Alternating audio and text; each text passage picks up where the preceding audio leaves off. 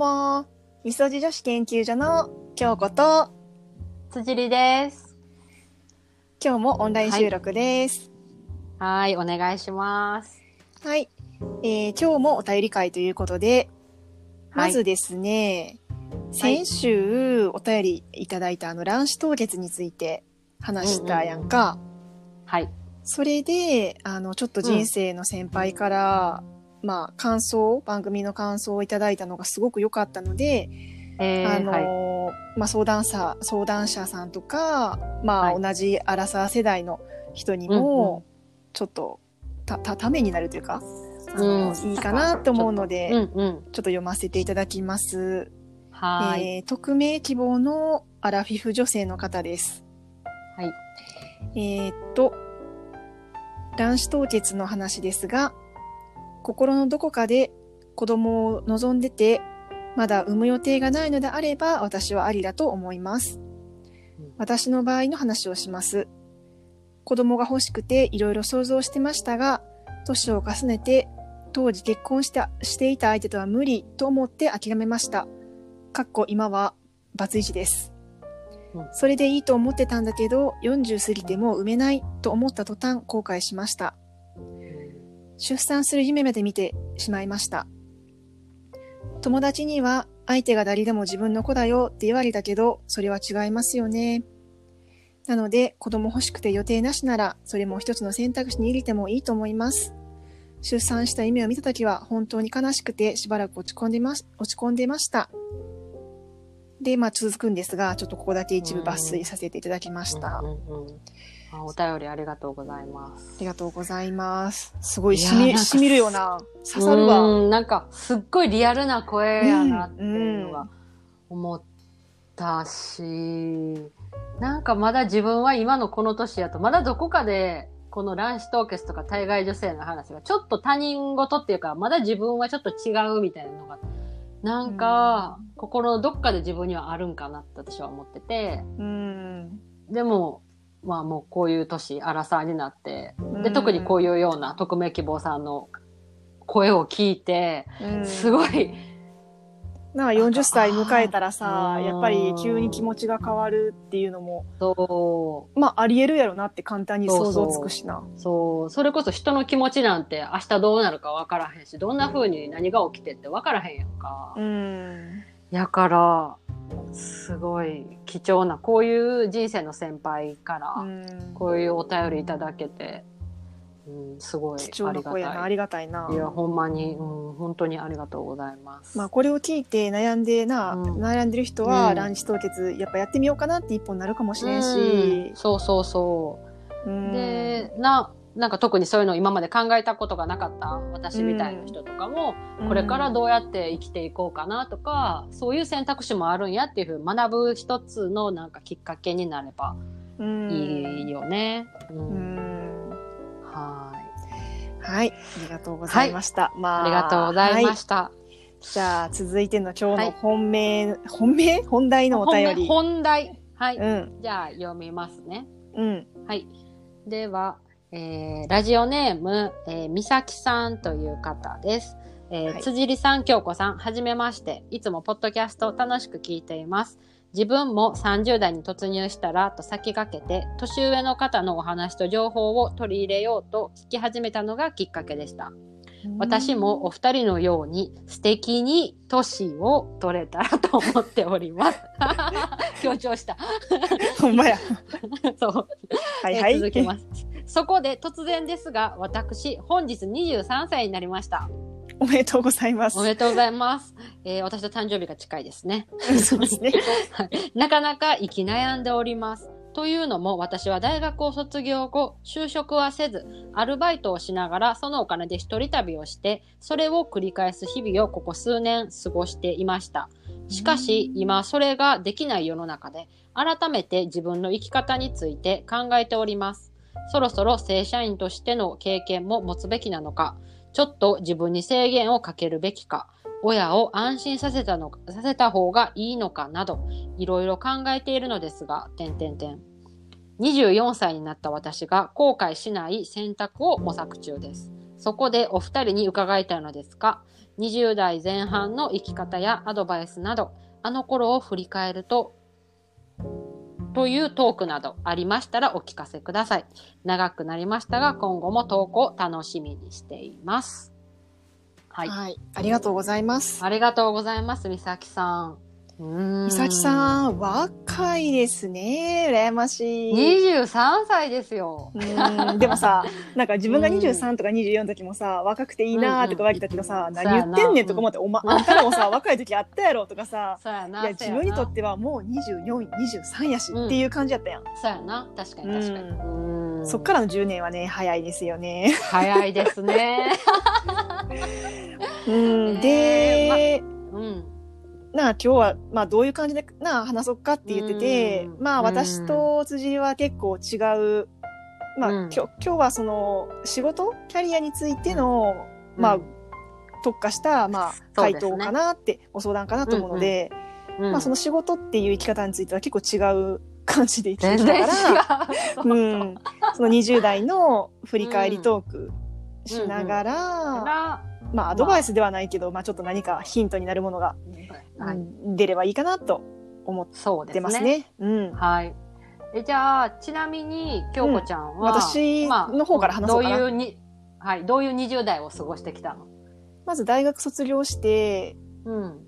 まあ卒業するとき、まあ就職活動を、まあ結構真剣にちゃんとやってて、で特にこれがやりたいとかはなかったんやけど、とりあえず私は大手に行きたくて、うん、なぜかというと、新卒ブランドって一生に一回やし、うんうん。新卒ブランドを使って、で、この若い時のうん。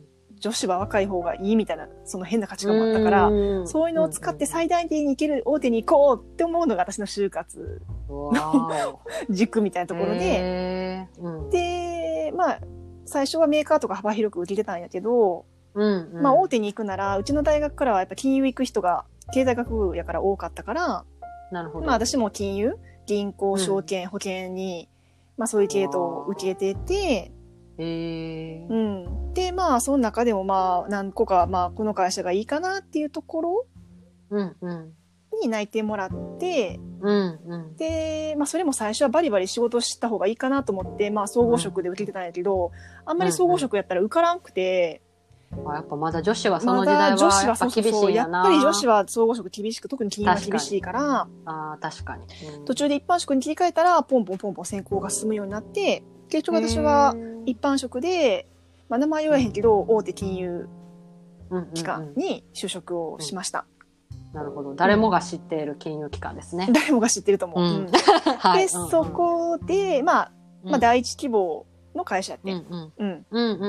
で、そこで、まあ、あへの、入社した、して、うん、まあ、働い、配属されたところで、店舗で、店舗の支店で働いてたんやけど、うんうん、まあ、仕事が辛くて辛くて、入っても夏ぐらいに、もう8月ぐらいからすごいもう辞めたいって思ってて、早いな、4月早いやろ。そうそうそう3ヶ月、4ヶ月か。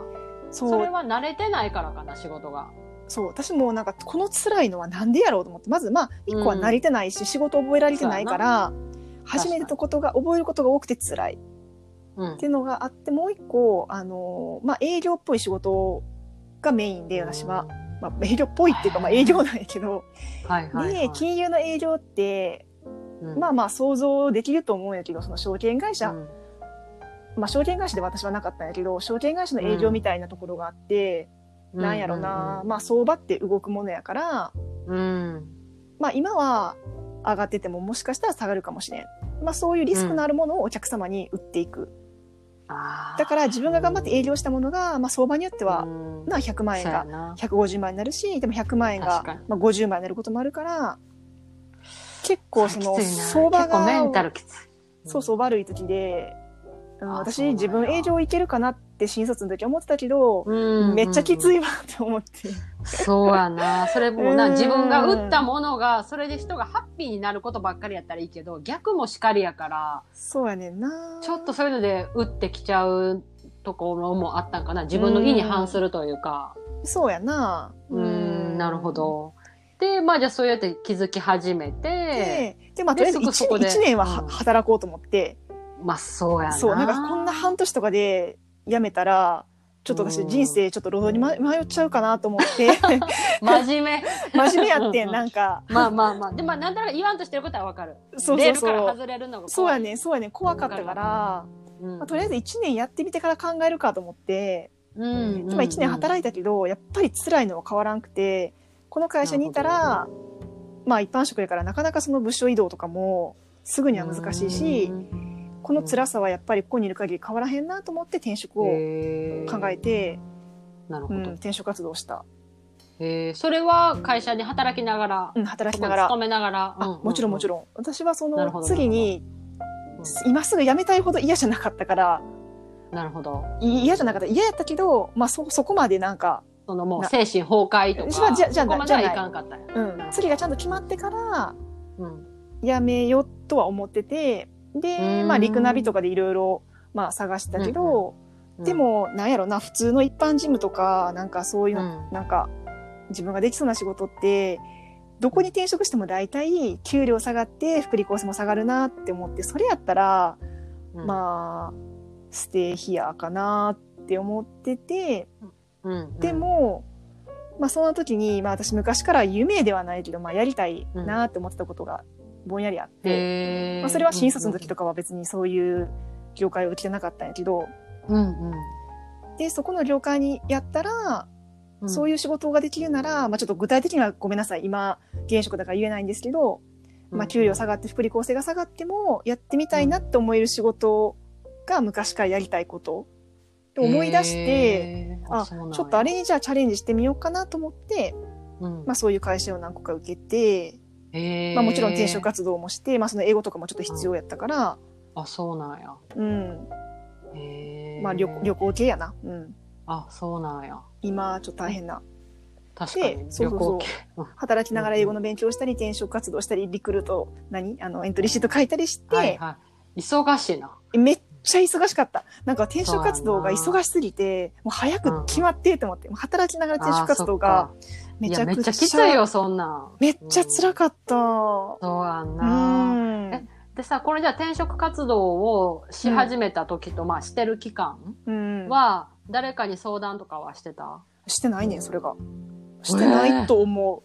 親にもしてへんかったし、当時の友達とかしてへんかった。えー親めっちゃ怪しんでたじゃん。この子なんか土日もめっちゃ忙しそうやけどとかさ。あ、そうそうそうそう。親には、最終、うんうん今度最終面接受けんねん、実はって時に初めて言った。うわー、え、その時親の反応は？え？ーって感じ。あんた、なんか、こそこそなんか知ってると思ったら、そんなことしてたんかみたいな。びっくでり。も、うんなんか、人に言って、どうにかなるもんじゃないなって思ってたし、親に言うと、止められる可能性があると思ったから、言わんかって。ななんか自分のこの今の気持ちがブレんのも嫌やったし、ああ、わかるわかる。で別に誰かにうん何か言われたからといって、私のこの気持ちと行動は変わらへんと思ってたから、なるほど。言わずにコツコツ自分でやった方がいいなって思って、なるほど。まあ周りには結果報告にしようって思ってて、へーで、まあじゃあ、そこが、うんうんまあ、最終面接行くねんって言ったところが結局、合格をいただいた。そうそうそうそう。えー、すごい。よく頑張ったね。ありがとう。そやな。まあ、それで、うん。転職しでて、今の会社でずっといるな。なるほど。うんで、じゃあ、その時に、やっぱり自分の気持ちに嘘はつかなくて、やっぱ良かったなっていうのはあるよね。あるな、そうやな。うん。ずっとあのまま銀行うーん、あ、ちょっと待って、ずっとあのまま、あそこの前の会社に、ちょっと言っまあ、ちゃった。まあ、前の、前の会社やから別にいいじゃない。まあ、金融系やし、別に銀行なんてあまたあるし。そうそう。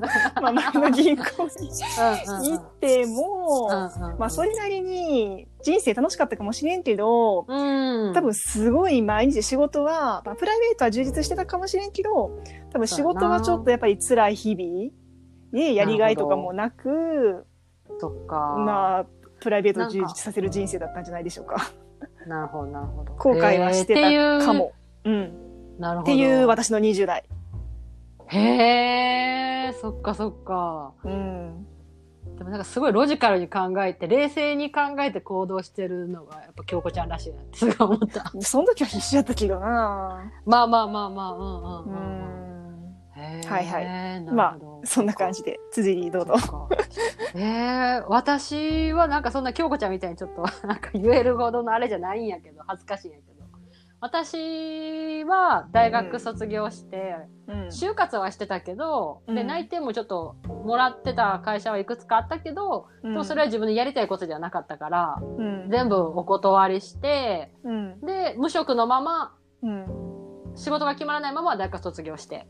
うんでも、私はなんか大学のゼミで、なんか小学校に英語を教えに行くみたいな、そういうプロジェクトのなんかリーダーみたいなのさせてもらってて、うん。で、そこですごい小学校教育で英語を教えるっていうか、その当時なんか義務化されるぐらいの時やって、で、すごいそれが面白いなと思って、で、中高の免許は大学で取れるけど、小学校の免許っていうのはその教育学部じゃないと取れへんからっていうので、じゃあ自分は、まあそんな大して今やりたい仕事もないし、うんやりたくない仕事は、私はやらないみたいな、そういうし、なんかもうそうなんや。内定もらった会社をやりたい仕事じゃなかった。いや、なかった。じゃあ、じゃあなんで受けてって。そうなんで受けてすごい失礼な、すごい失礼なことをしてるんやけど、うん。っていうのがあって、大学卒業して無職のまま通信教育うん。で、小学校の免許を取り始めて。うん。で、そこで教育実習に行った時に、うん教育実習が終わった後に、あの、今ちょうど欠員があるから、うちで働かへんかって言ってもらって初めて働いたのが小学校の教師。へえそれいつ？卒業してからどれぐらい？卒業して、えっ、と、4月が半年後ぐらいかな。ああじゃあすぐやなそうそうそう。うんっていうのが初めての社会人デビュー。うんで、まあ、それで、すごい仕事は楽しかったんやけど、やっぱり自分がやりたいこと、特に英語教育とかそういうのやりたいとか、うん。すごい理想を持って入ったから、うん。それができ、やりづらい現実と、あと多分自分の、まあ、うん元々の能力、うんそんな、なかったっていうのもあって、うん。いろいろこのフラストレーションがすごい溜まって、で、特にうん。私は校長先生とか上の人とあんま合わへんくて、うん。で、なんかまあなんか話し合いの場かなんかがあった時になんかちょっともう折り合いがつかへんし、うん。私はこんな自分が納得できひんような仕事はできないので、うん。なんか辞めますみたいな感じで、1年ぐらいで辞めて、うんもう今思えば若若いな。わそう、若さもう血の気溢れうん。る、その22、まあ3歳か。まあな公立の小学校とかすごいまあ保守的やろうしな。で、特に地方の方やったしね。そう。っていうのもあって、結構そこで結構傷ついたんよね。ああ、やっぱ、なあ、途中でこんな、なんか投げ出すような形でやめたしとかって思って、またそこで半年ぐらいうん。は無職やったんやけど、でもやっぱりちょっと仕事しいひんと思って、で、アルバイト始めてう、ん。で、まあそれは市役所みたいなところ。うん。で、まあなんか事務の補助みたいな感じでうん。入って、うん。で、そこでやっぱりいろいろ人間関係とか、うん。あの、すごい良かったし、うん居心地も良くて、だんだん自分も心も体も元気になっていって、何百回で4年ぐらいそこでアルバイトしてて、長いな。長い、うん。居心地が良すぎた。うんうん。でも、なんかそれが、まあ27歳ぐらいの時か、うん。と思った時に、私は今すごく精神も安定してるし、いいけど、うん。でもあれ私のやりたかったことってこれやったっけ？みたいな。これをまだ、例えば80歳ぐらいまで生きてる時 こんな感じでしてはどうやって生きていくんやろうと思った時に、バイトやもんな。私、そうそうそう。うん。で、私は英語を使って仕事がしたかったんやなとう思って、ん。で、いうので、あの、どっか、まあ27歳やけど会社を受けてみるかと思って、うん。で、とりあえずなんか派遣会社に登録してう、ん。で、入った会社が、うん。えっ、と、自動車メーカうん。ーで、英語使そうの？の中でも、うん。そう、英語使えて、で、その海外の生産の工場うん。を日本から管理するっていうような仕事で、だからら英語も使えますよっていうような。な。で、だからちょっと給料もなんかちょっと高めやなと思って、うん。あ、これはええわと思って。で、うんしかも半年後には直接雇用になりますっていうような。うんあれがとか、あ、そらええええわええわと思って入ったらもうこれがもうびっくりよ。うん何？なんでこんなにあれやったかっていう、なんでこんな入りやすかったかっていうと、うんなんかそこの会社、まあ、いわゆるまあ大手企業なんやけど、うんその部署、いろんな部署がある中で私が入った部署は、うんみんなが行きたくない部署なんか、ナンバー3ぐらいで入るぐらい。で、残業も、うん。もう80時間か100時え間とか、っていうぐらいで、で、私もさ、うん。そう仕事慣れてへんっていうのもあるから、多分ただでさえ多分その部署はすごい仕事きつかったんやろうね。うんでもうパソコンの前でカタカタ打ちながら泣きながら仕事する。えー。私だけじゃなくって他の人もちょっと泣いてる人いるみたいな。怖いその職場ぐらい結構そう。でもまあ良かった。のは人間関係がすごい良かったから。仕事の内容はすっごいプレッシャーあるしうん。すごいきつかったんやけど人間関係が良かったからそれでまあ2年ぐらい働いてた。からうん。でそれで初めて社会会社員っていうものを経験して。ああでなるほどね。まあそれなりに慣れてきて良かったんやけどでも、うん私はその自動車産業うん。に全然興味がなくって。うん。で英語は使う、うん、でその会社に入れば私は車に車種があるってこと知らなかったぐらいのこの ちょっともうそれぐらいまでなんかちょっと。まあ車は興味なかったよね。なかった。うん。でそこでやまあ30代を迎えるにあたって自分は好きな英語で仕事はできてるけど好きな業界では仕事ができてないからそれはなんか自分のスタイルじゃちょっとないなみた自いな。分のスタイルじゃないなと思ったんや。なんか、なんかそう偉そうやけど。っていうのもあって、うん。まあ、その会社は辞めた。うん。で、辞めて、で、フィリピン留学をしたのが、まあ、29歳ぐらいの時かな。うん。うん。で、そこからフィリピン留学から帰ってきて、うん。で、まあ、運よく今の会社が英語も使えて、そういう、うん今の会社が貿易系の会社で、うん。で、あの、コスメとか、そういう食品とか、そういうようなものを輸入している会社うん。で、その部署がちょうど空いてたから、うん。あ、これは私のやりたい業界で、うん。で、英語も活かせるっていうので、うん。ピーンと来て、よし、これで私は東京に来ようと。思って、へー今に至るって感じかな。破天荒。いやーでも全然違うもんな。そうそう。だから私たちね、全然、私たち20代の頃はね、知り合いじゃなかった。そうそうそうそうそう。そうそう。だから、全然違った生き方をしてきてたんやなってういうのは。ん。まあでもそれなりにない今はまあ納得してるしいいよな。そうそう。うんううん。ん、そうやな。そう。でで、この人うん、の美咲さんの相談は、うんまあ、24歳になった時に後悔しない選択を模索中ですって言ってるけど、そうね。まあ、うん。じゃあ辻りの20代でどっかでうん後悔してることある、こうやっとけばよかったなとかやらんとけばよかったなとか、うーん、まあ、それは細かいこと言い出したらキリはないけど、トータルでは、私は後悔してないうんなと思う。その教師の仕事も、うん。その市役所でのバイトも、うん。自動車産業の仕事も、うん。全部がやっぱり今の自分に生きてきてるし、うん。いろんな経験ができたから、うん。あの、今の仕事に生かされてることもあるから、うん。まあもっとよくを言うと、二次えっ、と、大学生の時、英文科にいてたから、もっとバリバリ留学とかして、うん。ああの、高い英語能力を身につけてたら、もっうん。と違う仕事。うん。まあ、新卒でな行きたいとこ受かってたらまた違ったやろうしな。そう。っていうのは、まあ思うことはあるけど、でもうん全部自分の中で選択して自分で決めてきたことやから、うん。そこは後悔してないかな。うん。うん。え、京子ちゃんは？まあしてないっちゃしてないけどまあうん。やりたかったなっていうのが、まあこの番組の中でも前から言ってるけどそのタイ好きで、まあ海外めっちゃ好きで、まあ今も海外に関われる仕事は、まあやらせてもらってるけれど、うんそのうん現地採用で働くっていうのを知ったのが、まあここ5年ぐらいで、なるほど。すごいうん。憧れてて、でも、うんうんうん。まあ結局チャレンジはしてないんですよね。なるほど。うん、まあ給料下がるし、なんか今の環境を捨てていくのもなとか悩んでたら、やっぱりもう30代を迎えてしまって、うん。で、やっぱ年取れば取るほど現地採用にチャレンジするっていうのは、うん。まあその私は言ったような東南アジアに行きたかったから、結構その、はいはい。ハードルがどんどん高くなるっていうか、自分の中でのハードルかな。まあそうやな、うんそれもあるし今今の仕事に慣れてとか、そういうのがあるから、まあ。それは後悔ではないけど、まあその選択をしてたら、うん今の自分のキャリアとか、自分のうん。何会社での立ち位置とかはないわけやから、うん後悔はうんうんしてないけども、まあ、なんかできるもんならどっかでそういう時間をな、一年でも入れたかったとかは思う。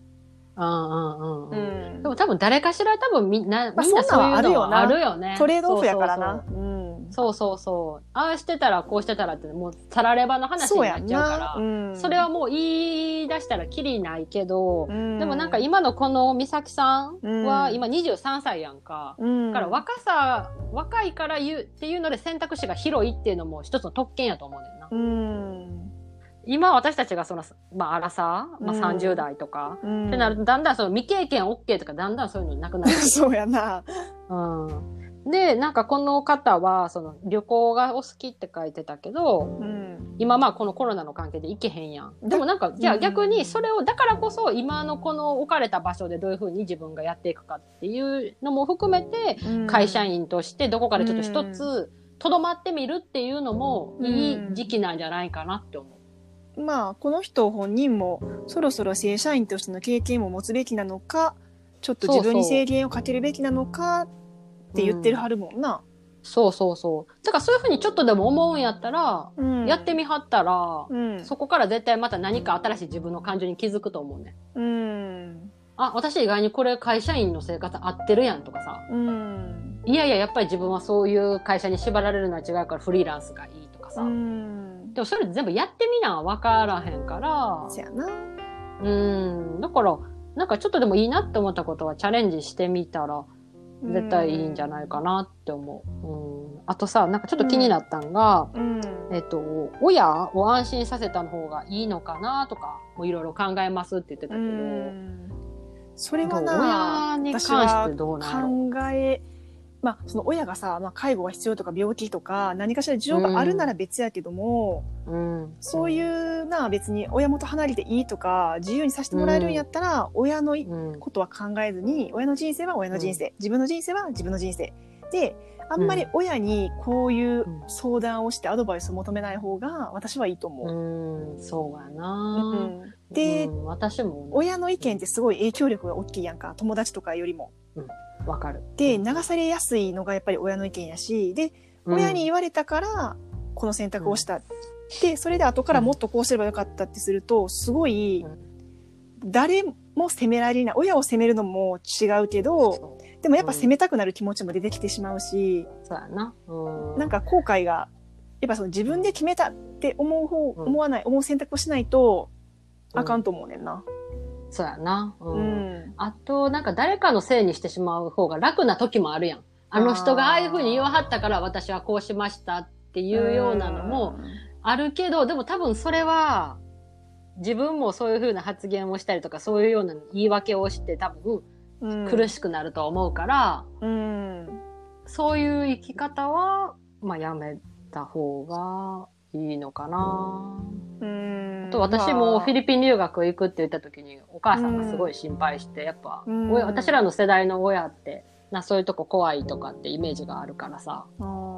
っていう時に私はなんか、あの、じゃあもしここで留学をやめて、うん。あ辞めたとして将来そこで後悔した時に、お母さんのせいで行きた、行きたかったけど行けへんかったっていうようなことは言いたくないから、うん。私は自分で決めて自分で生きていきますみたいな感じうでん言ったから、まあ親としたら、まあ今私のことをどう思ってるかわからんけど、結局私は今東京で元気に楽しくやってるから、うん。